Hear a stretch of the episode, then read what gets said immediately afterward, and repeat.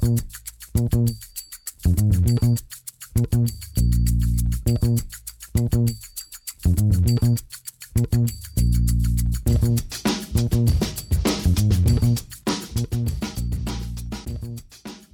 Damit hallo und herzlich willkommen zu Football Rausch. Mein Name ist Tim Rausch. Schön, dass ihr wieder eingeschaltet habt. Und hallo und herzlich willkommen zu einer neuen Division, die wir uns vornehmen werden, nämlich die AFC West. Wie immer starten wir mit dem letztjährig schlecht platziertesten Team. Das waren die Denver Broncos.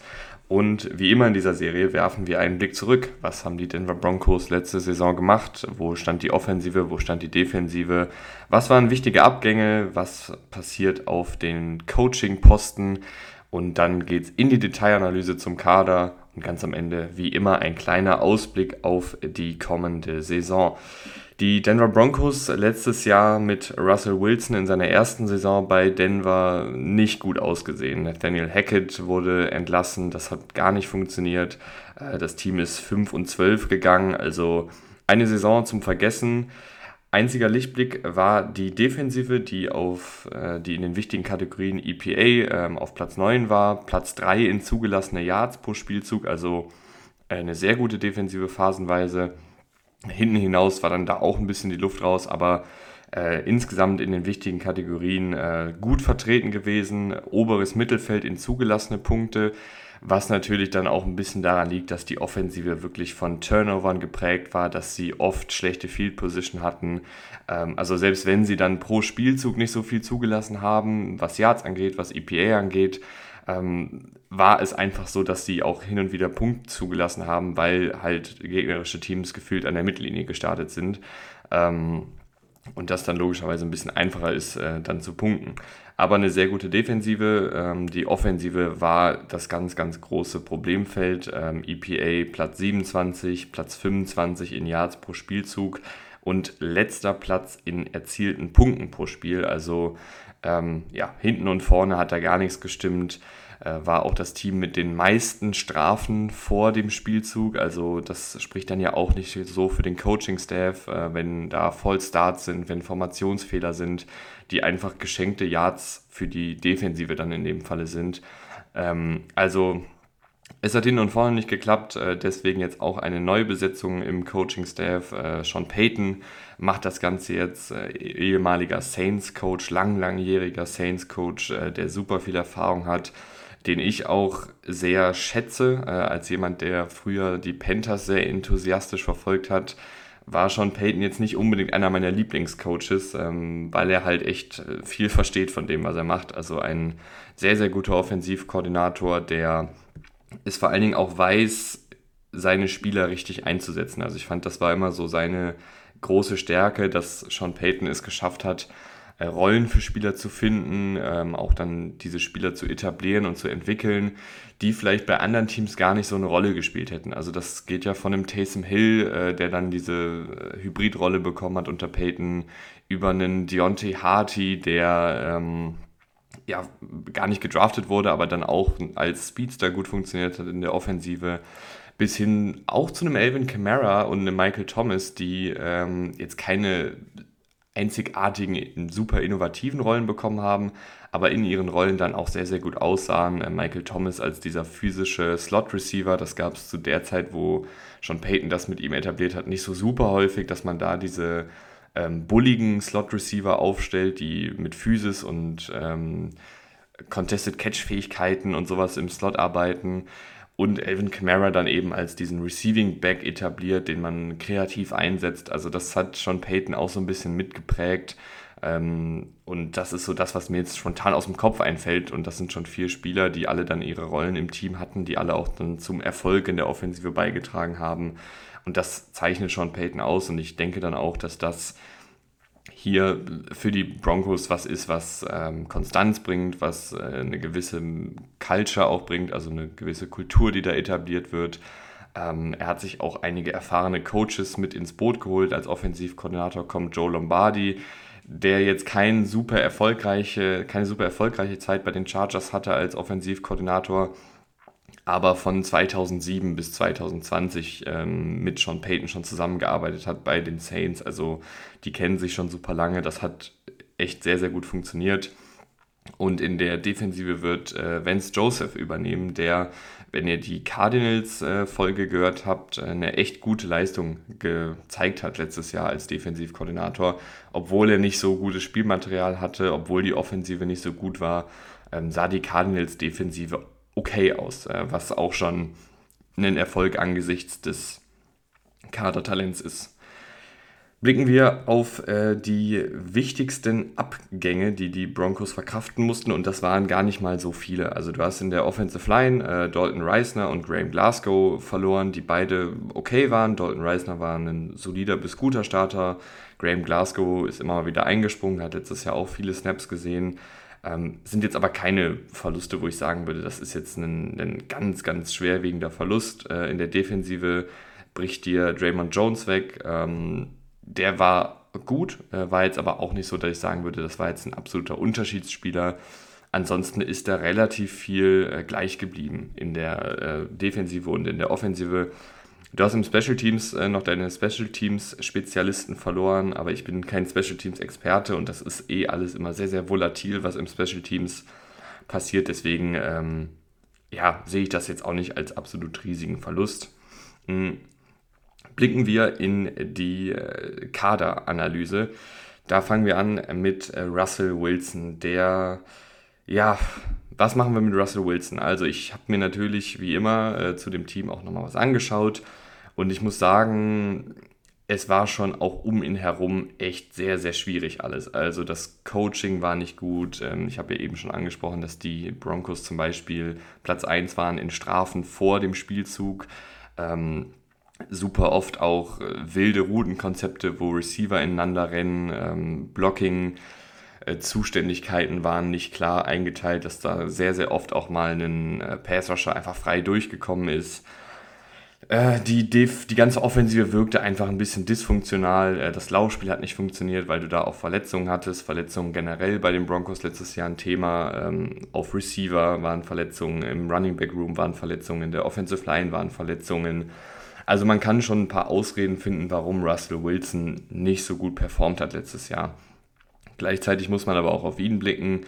Äh, ich fand, dass seine Wurfgenauigkeit abgenommen hat. Ich fand, dass seine Pocket-Präsenz abgenommen hat. Also die Art und Weise, wie er sich in der Pocket bewegt und wie er sich da Zeit erkauft. Und ich fand auch, dass seine Entscheidungsfindung einfach nicht gut war. Also sehr, sehr oft Receiver übersehen, sehr oft dann auch die falschen Entscheidungen getroffen, zu viel gewollt, zu wenig gewollt ähm, nicht so diese Balance gehabt, die er mal in seiner Blütezeit bei den Seahawks hatte, zwischen wann improvisiere ich und, und gehe tief und äh, zauber ein bisschen und wann nehme ich einfach das, was gerade da ist. Also da war auch echt viel bei ihm im Argen und ähm, ich bin mir da einfach aktuell sehr, sehr unsicher, wo ich ihn sehe. Also wenn man dann auch nochmal auf Sean, Pay Sean Payton guckt, weiß ich noch nicht so ganz, ob das so das Match ist. Also Sean Payton, zumindest bei den Saints, war ja auch jemand, der sehr viel im Kurzpassspiel gearbeitet hat, der sehr viel im Quick Game unterwegs war, wo du den Ball schnell loswerden musst, wo du äh, eine gute Abstimmung mit deinen Receivern hast, weil du viele Option-Routen hast, wo die Receiver sich dann entscheiden können, ob sie jetzt rechts oder links abbiegen. Und das muss dann einfach sitzen. Und da muss man äh, schnell das auch alles verarbeiten, da muss man schnell verarbeiten, was die Defensive einem zeigt, da muss man die Mitte des Feldes bedienen können. Ähm, und da muss man vor allen Dingen auch akkurat werfen. Und das sind eigentlich nicht so unbedingt die Stärken von äh, Russell Wilson, dass er da in dem Kurzpassspiel über die Mitte des Feldes operiert. Ähm, gleichzeitig glaube ich aber auch, dass Sean Payton mit seiner Erfahrung nicht jetzt jemand ist, der stur an seinem Scheme festhält, sondern ich glaube auch, dass er das so ein bisschen anpasst an die Stärken von Russell Wilson, die eben das vertikale Passspiel sind, die Play-Action eigentlich sind, äh, die das Bedienen Richtung Seitenlinie sind. Also Russell Wilson hat ja seine Stärken und hat auch letzte Saison noch gezeigt, dass er die Armstärke hat, dass er eine gewisse Mobilität hat, ähm, um diese Spielzüge auch dann leisten zu können. Und ich bin da einfach sehr gespannt, wie Sean Payton mit Russell Wilson arbeitet und wie Russell Wilson sich dann jetzt in seiner zweiten Saison auch fängt. Dahinter hast du als Backups noch Jared Stidham, der finde ich einige gute Sachen gemacht hat in seiner bisherigen NFL-Karriere. Er ist ein guter Backup, der auch dann so einen gewissen It-Faktor mal mitbringt. Hat ja das eine, als er bei den Raiders gestartet ist, ich weiß gar nicht mehr gegen wen es war, aber da sah er echt sehr, sehr gut aus in seinem ersten wirklichen Start hat sich viel getraut, hat einen akkuraten Ball geworfen. Das ist ein, ist ein solider Backup. Äh, dahinter sind noch Leute wie Ben DiNucci, der auch schon seine Snaps in der NFL gesehen hat. Also wenn jetzt Russell Wilson gar nicht mehr funktioniert, dann glaube ich, dass man Jared Stittem reinwerfen kann und es zumindest okay wird. Also ich glaube, es gibt schlechtere Backups als Jared Stittem. Auf Running Back äh, soll jetzt Samage Pirine äh, eine Verstärkung sein. Die ist auch dringend notwendig, denn der etatmäßige Starter Javante Williams hat von dem, was man so liest, eine echt schwere Knieverletzung. Also war er relativ früh raus äh, letzte Saison, nach dem ersten Monat ungefähr. Und was man so liest, ist das immer noch jetzt nicht ausgeheilt und es ist jetzt nicht so, dass er wieder bei 100% ist und Knieverletzungen und Runningbacks, da bin ich einfach mittlerweile sehr, sehr vorsichtig. Wir haben schon viele Runningbacks gesehen, egal ob jung oder alt, die eine schwere Knieverletzung erlitten haben und dann nicht mehr so ganz so spritzig zurückgekommen sind, wo sich dann so ein Heilungsprozess auch ein bisschen gezogen hat. Und bei Javante Williams erscheint da ein ähnliches Problem zu sein rein spielerisch bin ich ein absoluter Javante Williams Fan. Ich finde ihn großartig in der Art und Weise, wie er läuft. Ein sehr, sehr spritziger Running Back, der eine super Balance hat, der Gegnerkontakt absorbiert und einfach abprallt und weiterrennt, hatte in seiner Rookie-Saison, wenn ich mich nicht irre, auch die höchste äh, gebrochene Tackle-Rate gemessen an, den, an, an der Anzahl der Laufversuche. Also jemand, der super viel auf eigene Faust kreieren kann, der auch eine ganz gute Endgeschwindigkeit mitbringt.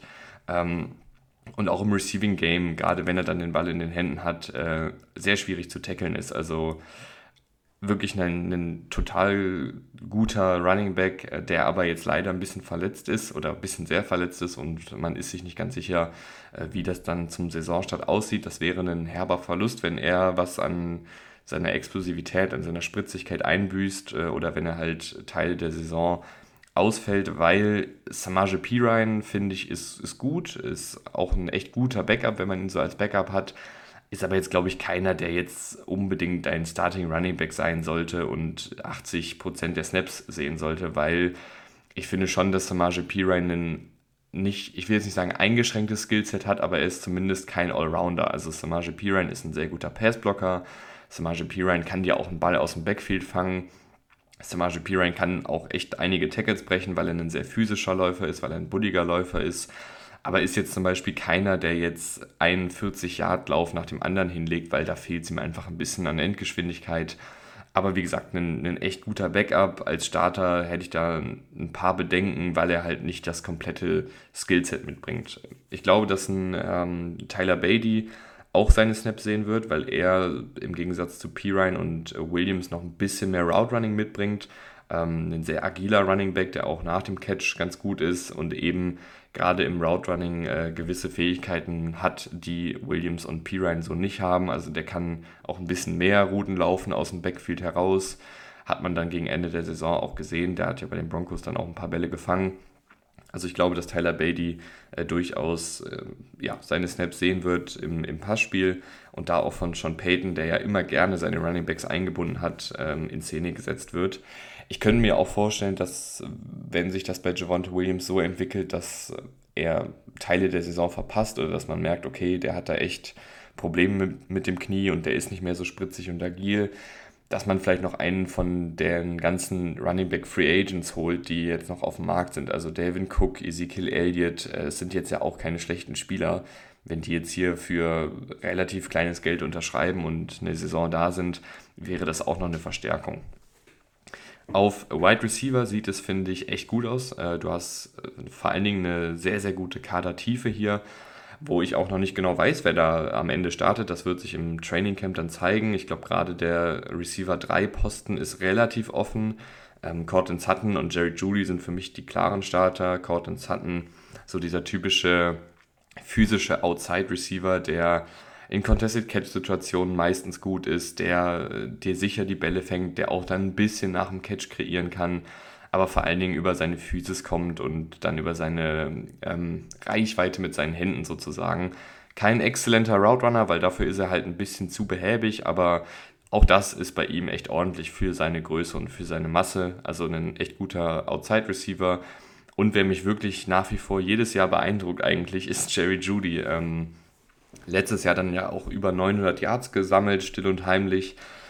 Ich finde ihn wirklich hervorragend. Also ich fand auch, dass dann in der zweiten Saisonhälfte die Chemie mit Russell Wilson echt gut aussah, phasenweise. Ähm, ein exzellenter Route Runner, der super Separation kreieren kann, der gute Catching-Fähigkeiten hat, der dann auch sehr agil nach dem Catch ist. Natürlich jetzt keiner, der Tackles bricht oder so, aber der halt durch sein Tempo nach dem Catch auch mal einen Tackle ausweichen kann.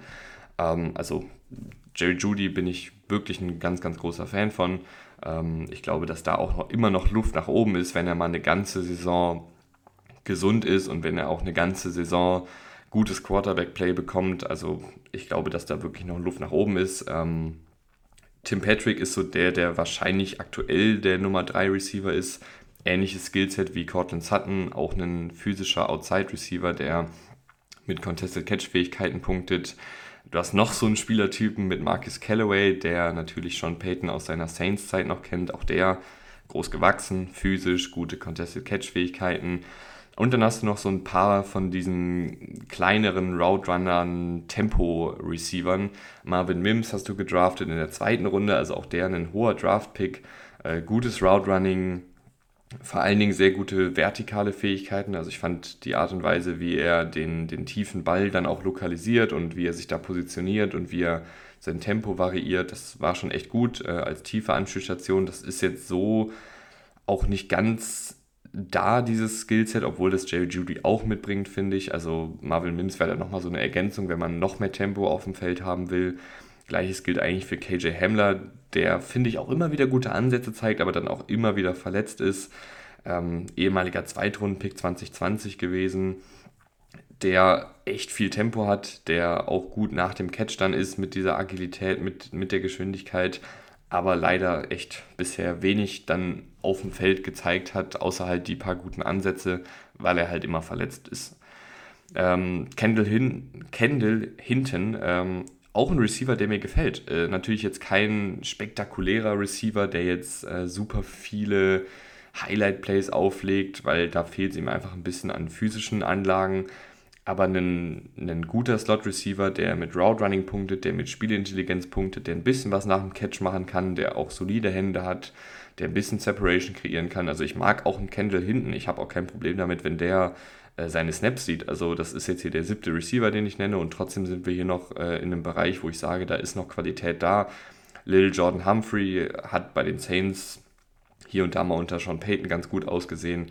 Aber dann äh, war es das auch langsam. Montreal Washington, letztjähriger Fünftrunden-Pick, so ein bisschen als äh, Return-Man weiß ich gar nicht, ob der es noch ins Team schafft, weil das wären dann neun Receiver oder er ist jetzt der neunte Receiver, den ich genannt habe. Also das wird äh, sehr, sehr spannend im Training Camp, äh, wer sich da durchsetzt, wer sich vielleicht auch die Nummer drei Rolle als Starter sichert, weil ich glaube, dass alle Receiver, ähm, die ich jetzt genannt habe, zumindest gewisse Qualitäten mitbringt. Äh, Cortland Sutton, Jerry Judy sind für mich gesetzt.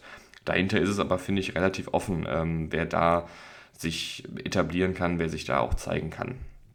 Auf End ist es ein bisschen klarer, obwohl du auch hier eine gute Kadertiefe hast. Also generell auf ähm, den verschiedenen Positionen, Receiver und End, äh, gute Kadertiefe, was ja auch nicht zu unterschätzen ist, äh, weil eben leider sich auch immer wieder Spieler verletzen.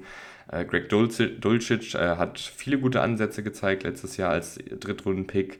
Er bringt eine gewisse Geschwindigkeit mit, die ihn auch zu einem vertikalen äh, Element macht, ähm, wo er dann auch tief gehen kann, wo er ähm, gegen Cover 2 zum Beispiel durch die Mitte agieren kann und dann die Safeties splittet sozusagen.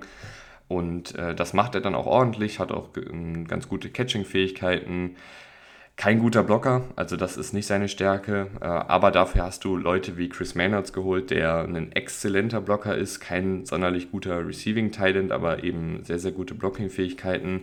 Adam Troutman ist dann so ein bisschen das, eine Mischung aus beiden, ähm, also bringt gewisse Receiving-Fähigkeiten mit, bringt auch gewisse Blocking-Fähigkeiten mit, beides natürlich jetzt nicht auf einem elitären Niveau, aber der wäre so ein guter Allrounder, der auch schon unter Sean Payton bei den Saints äh, ganz gut aussah. Also wer dann da am Ende die meisten Snaps sieht, äh, ist, glaube ich, dann vielleicht auch ein bisschen situativ abhängig davon, was die ähm, Broncos an dem Tag machen wollen.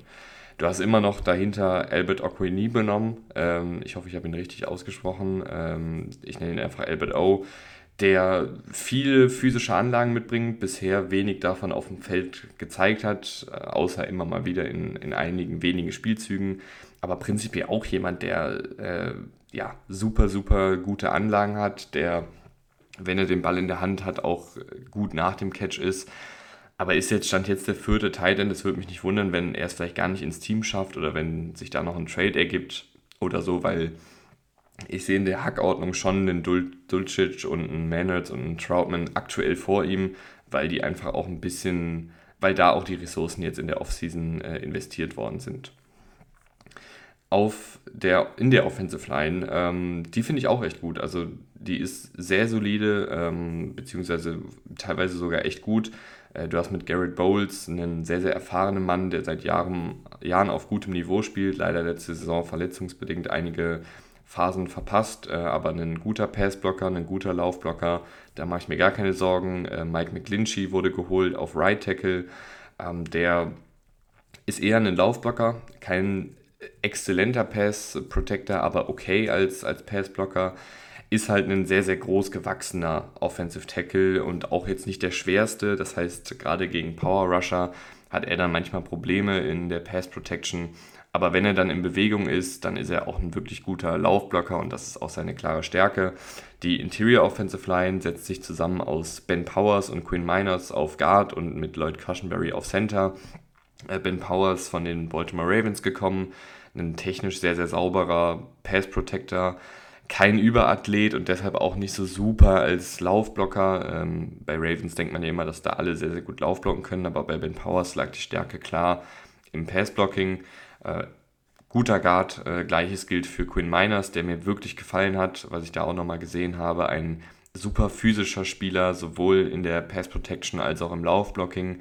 Aber dann hat der halt auch wirklich eine echt gute Athletik, also sehr, sehr leichtfüßig unterwegs, ähm, auch sehr schnell dann unterwegs, wenn es darum geht, einen Linebacker zu blocken, zum Beispiel, wenn er in Bewegung ist. Also Quinn Miners wirklich einen Guard, auf den man ein Auge werfen sollte, ob der sich nicht sogar zu einem der besten Guards der Liga entwickeln kann oder zumindest zu den besseren Guards der Liga. Ich würde sogar schon sagen, dass er einer der besseren Guards der Liga ist. Deswegen, ähm, da ist auf jeden Fall noch Potenzial. Drittrunden-Pick 2021. Äh, Lloyd Cushenberry auf Center. Drittrunden-Pick 2020 macht seine Sache solide. Also niemand, der jetzt Bäume ausreißt, der jetzt Spiele entscheidet, aber der ist äh, ganz, ganz solide auf Center aber eben auch jetzt nichts Spektakuläres. Aber insgesamt hast du da schon eine sehr, sehr funktionale Offensive Line. Ähm, Backup-mäßig sieht das jetzt nicht ganz so gut aus. Du hast Cameron Fleming, der schon einige Jahre NFL auf dem Buckel hat, der immer wieder auch gut ist, wenn er reingeworfen wird. Da mache ich mir gar keine Sorgen. Der kann auch beide Tackle-Positionen spielen. Aber ansonsten ist es dann echt ein bisschen dünn. Du hast einen Kai Fuller da rumrennen, äh, der für die Seahawks ab und an mal auf dem Feld stand und dann aber auch schnell wieder runtergenommen wurde, wenn es ging. Äh, Luke Wattenberg hat ein paar Snaps gesehen als letztjähriger Fünftrunden-Pick. Aber äh, ja, da ist jetzt nicht so super viel Qualität. Also wenn da wieder so Verletzungen einschlagen wie letztes Jahr, dann wird es schnell auch wieder dünn. Ähm, aber insgesamt finde ich eine sehr, sehr spannende Offensive mit sehr viel Kadertiefe, mit sehr vielen äh, guten Spielern auch, mit entwicklungsfähigen Spielern. Aber die einzigen Fragezeichen, die ich habe, sind äh, der Quarterback und äh, wie gut das Laufspiel sein wird, wenn Javante Williams eventuell nicht zu voller Stärke zurückkommt.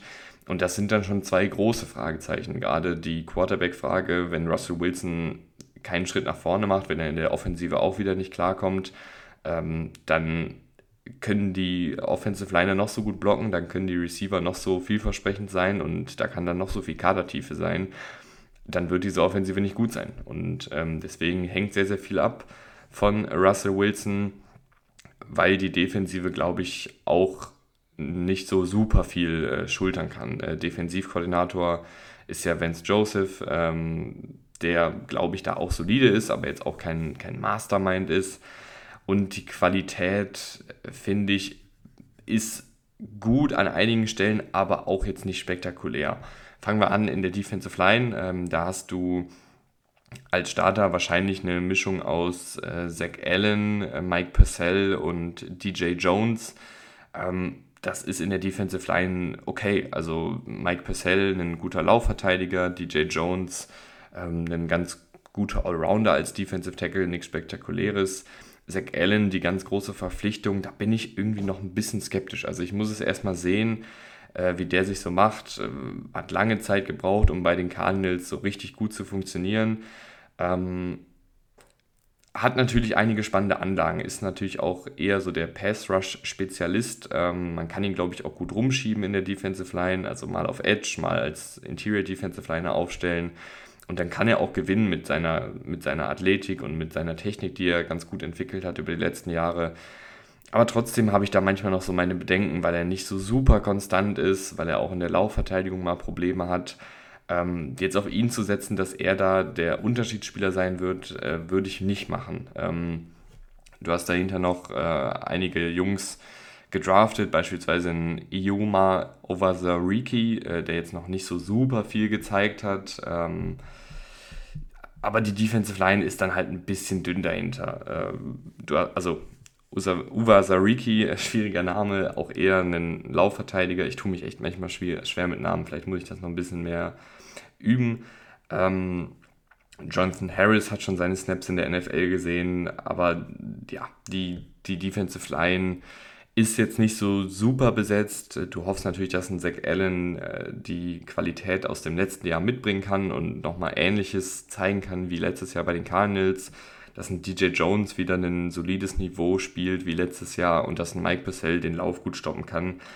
Ähm, aber das ist jetzt hier nichts Spektakuläres. Ein ähm, bisschen spannender wird es dann auf Edge. Da hast du Randy Gregory und Frank Clark wahrscheinlich als Starter. Frank Clark, ähm, ja, ein sehr erfahrener Mann, der aber auch, glaube ich, jetzt seit Jahren eher so ein durchschnittlicher Starter ist. Ähm, nichts Spektakuläres aber jetzt auch keine Katastrophe, aber jetzt auch nicht jemand, der noch Entwicklungspotenzial hat oder der jetzt ähm, hier der Unterschiedsspieler sein kann.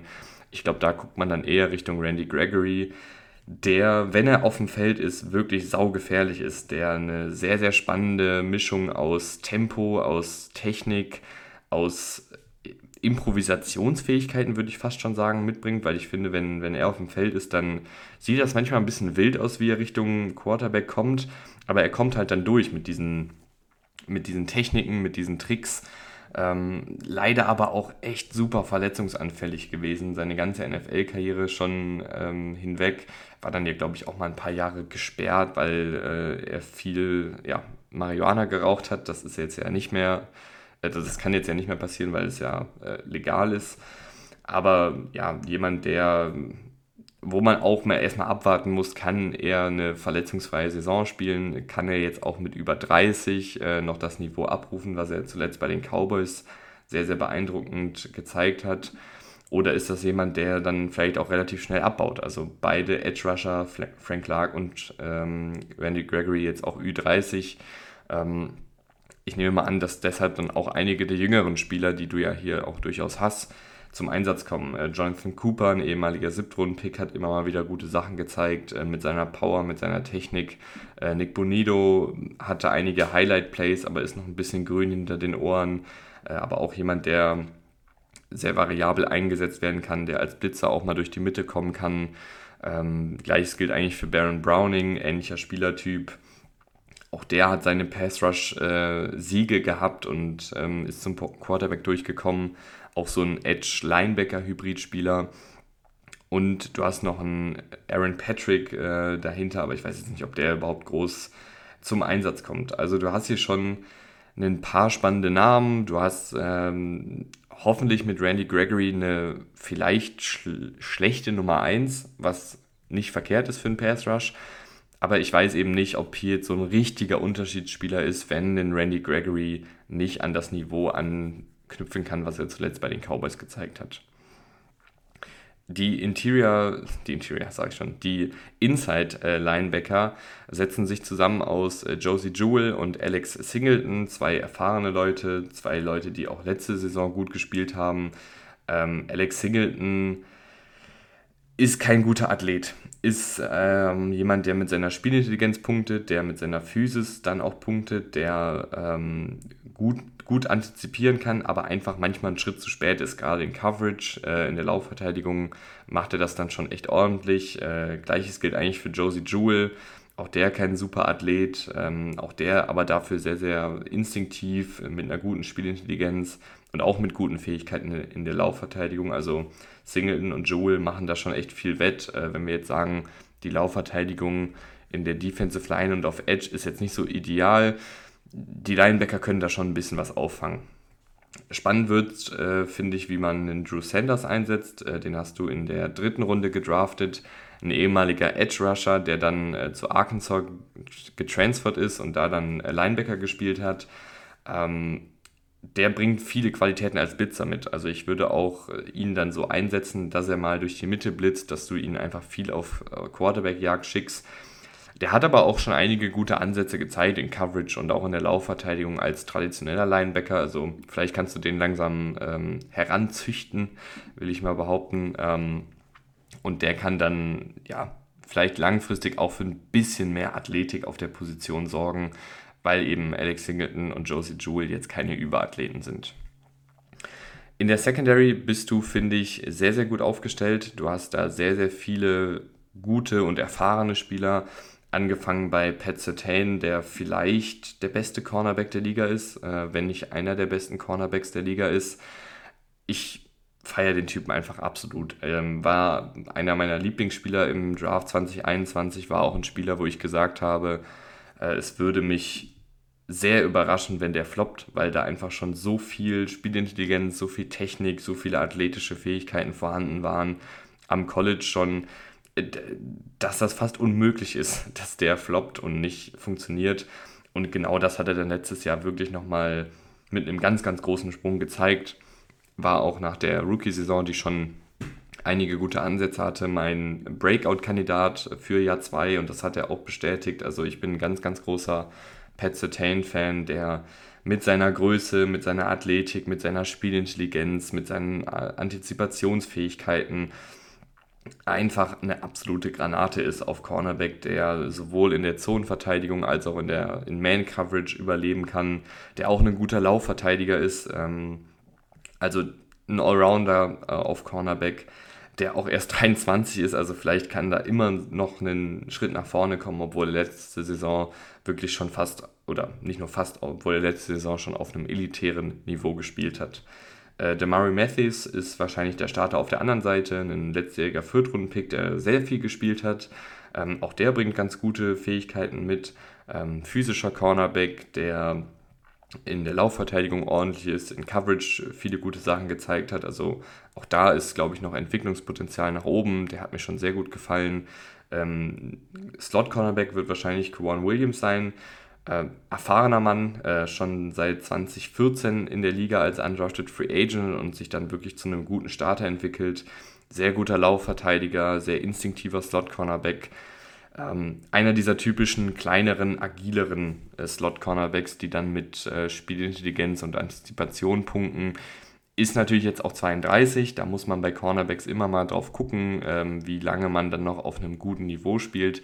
Aber letzte Saison sah das auch immer noch sehr gut aus, deswegen mache ich mir da aktuell wenig Sorgen.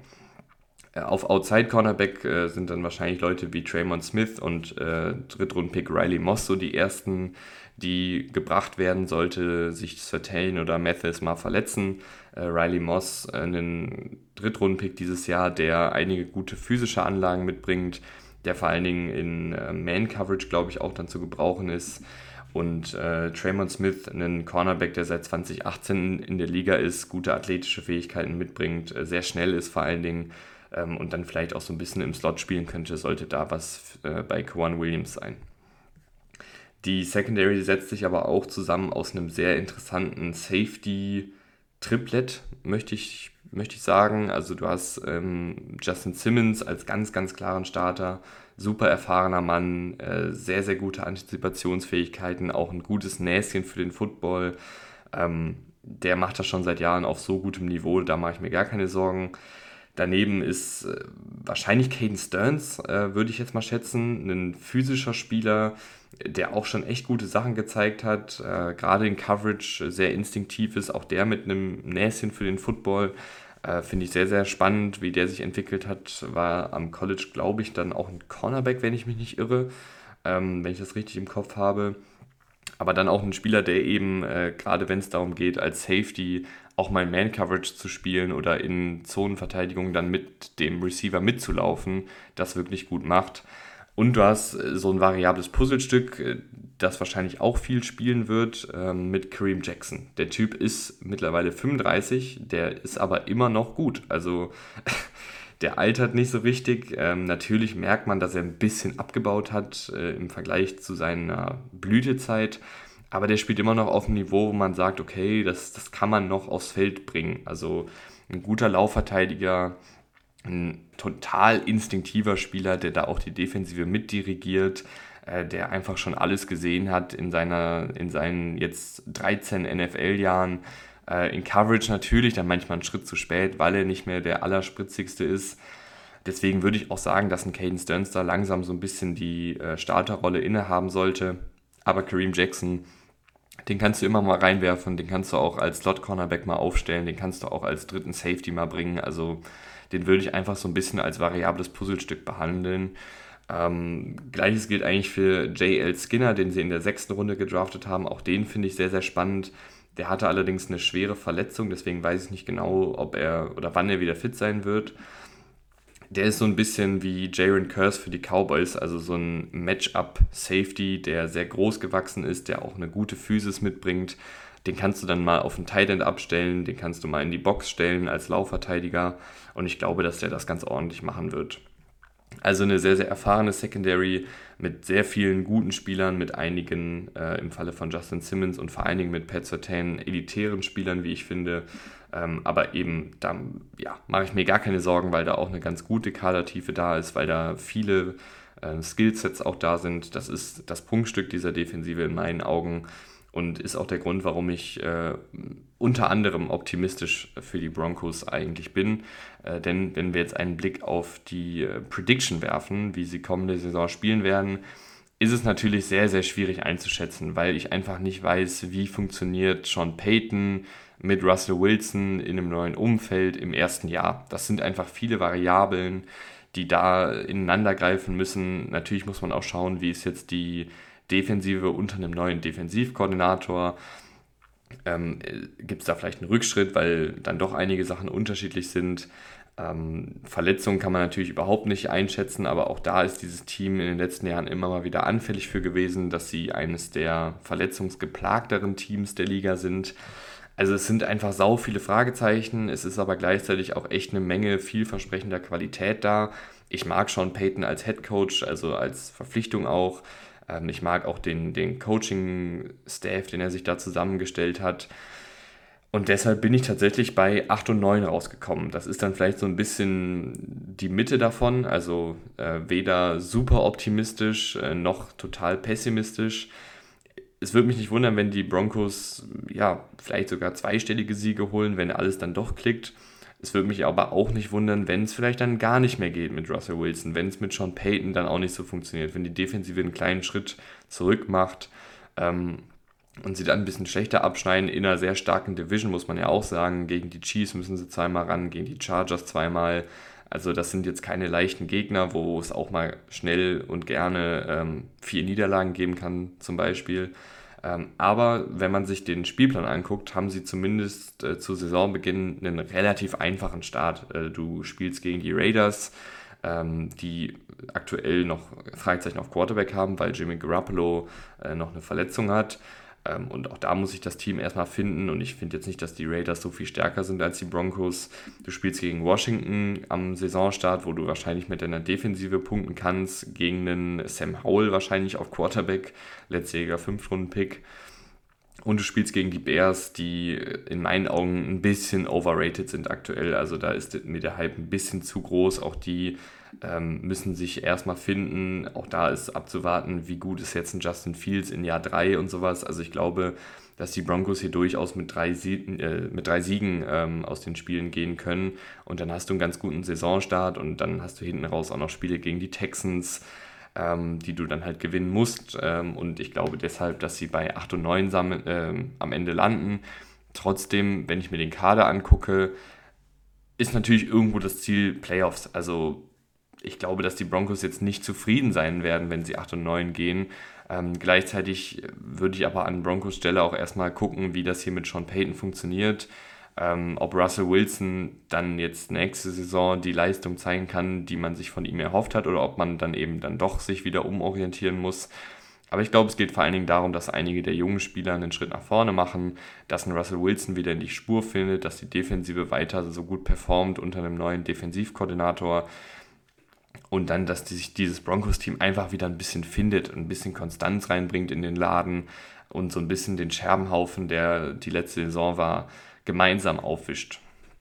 Und das war dann auch die heutige Folge. Ähm, ich freue mich, wenn ihr in zwei Tagen wieder einschaltet und äh, sage vielen Dank fürs Zuhören. Bis zum nächsten Mal. Ciao, ciao.